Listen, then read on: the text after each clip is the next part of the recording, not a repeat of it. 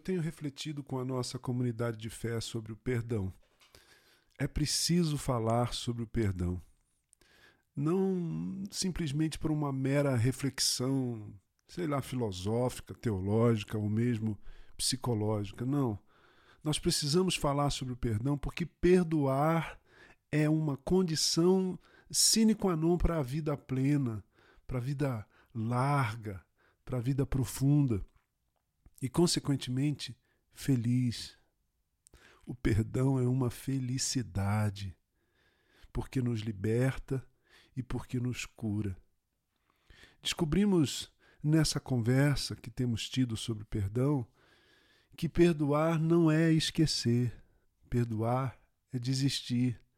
É desistir de culpar, de odiar, de vingar-se, de fazer justiça com as próprias mãos, coisas assim, coisas corrosivas, degenerativas da alegria e da paz que tanto precisamos para ser gente, para ser gente mesmo, gente de verdade. Descobrimos também que a primeira pessoa a perdoarmos é Deus. A primeira pessoa a perdoar é Deus. Por quê? Porque, no fundo, nós o culpamos pelas feridas da nossa infância dolorosa, carente, da nossa adolescência solitária, triste, da nossa juventude, da nossa vida adulta assim, assada, dos problemas do nosso casamento disfuncional. Ah, onde estava Deus? Muitas vezes a gente diz: onde estava Deus quando eu fui ferido? Onde estava Deus quando abusaram de mim? O que é que o Eterno fazia quando minha mãe adoeceu fatalmente, quando meu pai foi demitido sumariamente e assim por diante? Numa sucessão de ressentimentos sem fim contra o Criador. Por isso eu enfatizo, eu insisto, a primeira pessoa que você precisa perdoar é a Deus. A história de José, José do Egito, mostra outro caminho e propõe outra atitude, ao invés do caminho e da atitude de culpar a Deus, de, de ter ressentimentos com o Pai Celestial.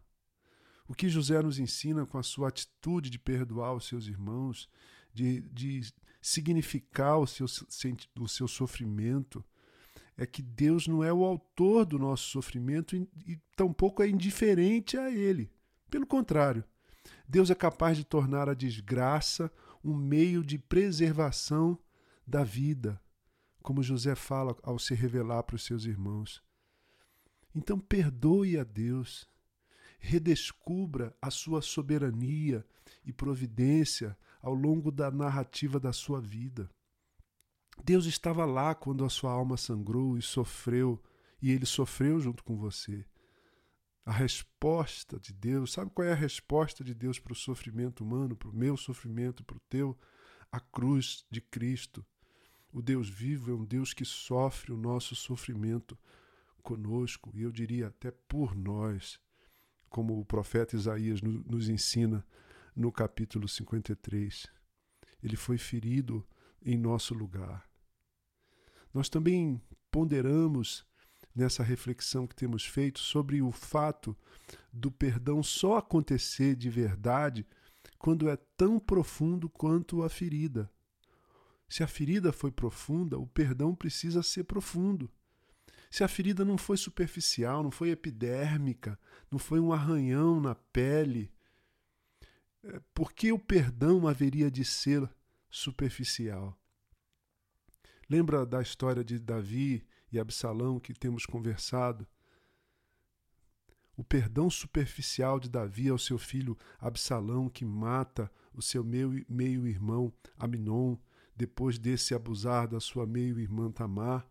Davi perdoa superficialmente Absalão e esse perdão superficial traz consequências amargas, doídas, existencialmente fatais, trágicas. Então, quando a gente vê a narrativa de José chorando, se, se, se derramando ao, ao revelar-se aos seus irmãos, quando a gente Recorda o seu tio Esaú chorando, abraçando, beijando o seu irmão Jacó. Depois de anos de ódio e desejo de vingança, essas imagens, o choro profundo de José ao perdoar os seus irmãos, o choro profundo de Esaú ao perdoar o seu irmão Jacó, que tanto o machucara, que tanto o ferira, que tanto o desagradara com a, sua, com a sua atitude egoísta, vergonhosa. Esse choro ilustra uma necessidade de um catarse. Se fomos feridos fundos na nossa alma, queridos e queridas, o perdão precisa surgir também, pela graça de Deus, do fundo da nossa alma, de dentro do nosso ser mais profundo. Cabe ainda lembrar que, além de Deus e das pessoas que nos machucaram, nós precisamos perdoar a nós mesmos. É, eu preciso perdoar a mim mesmo, você precisa e pode e deve perdoar-se a si mesmo. Porque quem não perdoa a Deus e a si mesmo não é capaz de perdoar os outros, os seus ofensores. Porque porque podemos oferecer a nós mesmos o remédio do perdão, remédio que estanca sangramentos, estanca sangramentos e hemorragias tão vitais. Por quê? Primeiro, porque Deus nos perdoou em Cristo. Veja, Deus nos perdoou. Deus que é tão santo, tão sábio, tão maior que eu e que você em tudo, ele deseja e pode me perdoar. Se ele deseja me perdoar, se ele pode me perdoar e se ele efetivamente me perdoa, por que é que eu não perdoaria a mim mesmo? Então reflita nessas verdades hoje de manhã. Eu e você precisamos de perdão. Eu e você precisamos ser perdoados. Precisamos perdoar a Deus se ainda o culpamos pelas desgraças da nossa história. Mas também pre precisamos perdoar a nós mesmos, porque Deus nos perdoou nós podemos experimentar o perdão, o perdão que é a encarnação da graça de Deus. Talvez para você a graça ainda seja um conceito teológico difícil de absorver, conceito teológico difícil de absorver.